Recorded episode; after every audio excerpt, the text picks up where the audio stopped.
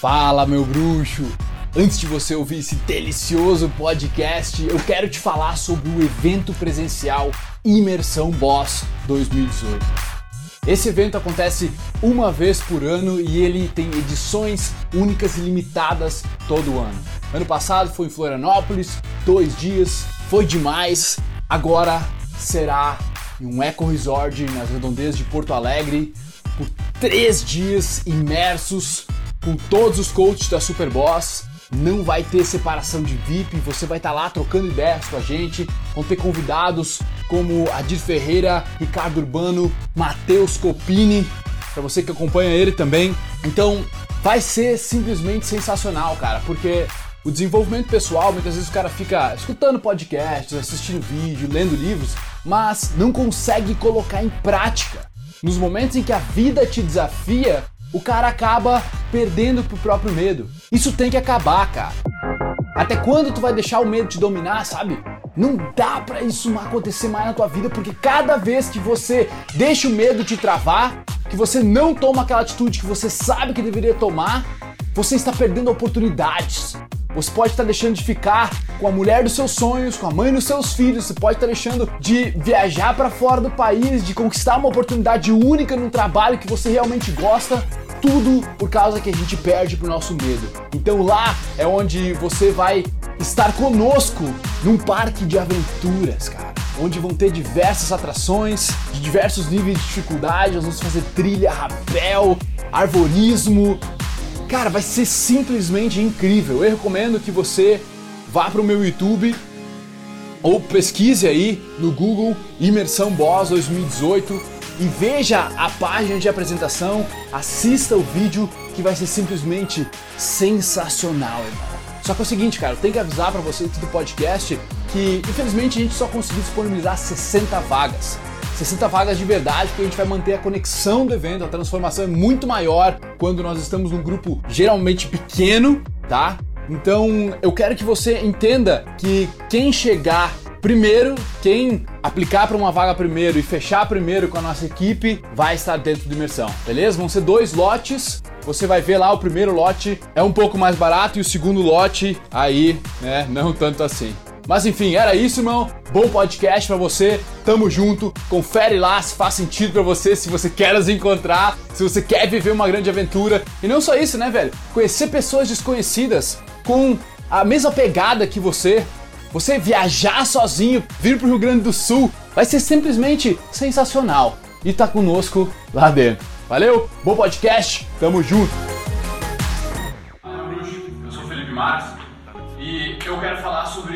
Seus problemas. Tá? Nós todos temos problemas, ninguém escapa disso. Só que diferentes pessoas têm diferentes qualidades de problemas. Só que se você for parar a pensar, como que esses problemas foram adquiridos? Como, como que a gente tem problemas diferentes dos outros e por que, que a gente tem? Esses problemas eles não foram adquiridos de uma vez só. O problema não surgiu do nada, a maioria das vezes, tá? Ele foi construído passo a passo. Pensamento em cima de pensamento, ação em cima de ação. Tá? Vamos inventar um exemplo aqui. Digamos que Digamos que você tenha um dia na escola, tá? Quinta série, você está na escola e você quer escolher pela primeira vez o seu time de futebol. Tá? Você quer ser o cara que vai lá, vai fazer as coisas acontecer, está confiante, que quer escolher o time. Beleza, você chega lá e de repente você diz pra galera: hoje eu vou escolher o time, quem vai escolher comigo? E de repente, cara, chega um, o cara mais velho, aquele que já repetiu cinco vezes no ano, vai lá e te empurra e tu cai no chão e a turma toda ri de ti. Um fato aconteceu ali. Agora, aconteceu, tipo, formou um problema na, na, na sua psicologia nesse momento? Não. Ali foi um momento, talvez o, o estopim, o, a faísca do que começou a acontecer. De repente, a partir desse momento, você ficou bravo porque o cara era maior que tu, você não podia bater nele. Você ficou frustrado, as pessoas estavam rindo de ti, você ficou envergonhado, com certeza. E a partir dali, aquela, aquele ato de confiança que você está preparado para tomar, que você inclusive começou a fazer, ele não vai perpetuar no seu comportamento. A próxima vez que você talvez tentar alguma coisa parecida, você provavelmente faça com uma desconfiança maior, com não tanta confiança. Você faça já olhando para trás, você não vai chegar um brutamonte te, te interrompendo. E esse tipo de comportamento passa a não ser mais assertivo, você passa a ter desconfiança no seu próprio comportamento, porque você não confia, causada a última vez que você fez, e daí você vai pensando com insegurança a partir daquele momento. E digamos, no momento tu pensa de novo, ah, eu queria escolher o time hoje, ninguém quer escolher, eu gostaria de escolher, mas acho que não vou levantar a mão, senão aquele pau no cu lá vai vir me bater. Sabe? Quando o cara tem, sei lá, 15, 17, né? Eu te falei. Aí o que acontece? Esse, esse pensamento reforça aquele problema. De repente, um problema de timidez, um problema de não ser autoassertivo, de não falar o que pensa, de não impor o, a própria mentalidade, a própria opinião, né? E aquele pensamento reforça aquilo que você viveu lá. A sua atitude de não fazer reforça aquilo que você viveu lá. E se torna uma bola de neve onde você vai agindo, você vai pensando, você vai reforçando aquela mentalidade mais e mais. Agora, quando você vai ficando mais velho, essa mentalidade continua em você. Muitas vezes a sua insegurança ela vai passando de ano em ano, de atitude em atitude, de ação em ação que você vai fazendo. Então, se os problemas são criados aos poucos. Esses problemas de socializar, esses problemas de chegar em mulheres, de falar com mulheres diferentes, ou até de conseguir manter uma conversa, tá? Porque o problema de não conseguir manter uma conversa é porque um dia na sua vida você estava falando com uma menina e de repente você falou alguma coisa, alguma besteira e dela não gostou e fez uma cara assim pra você, você, ah, ela não gostou disso que eu falei, foca. Tipo, hum, e você vai meio que se reprimiu lá. Na próxima vez que você for falar com ela ou com outra menina, você começou a. Não, vou cuidar do que eu vou falar. E daí você foi medindo aquela coisa, você foi pensando, você foi se importando com a resposta do, da pessoa que estava escutando.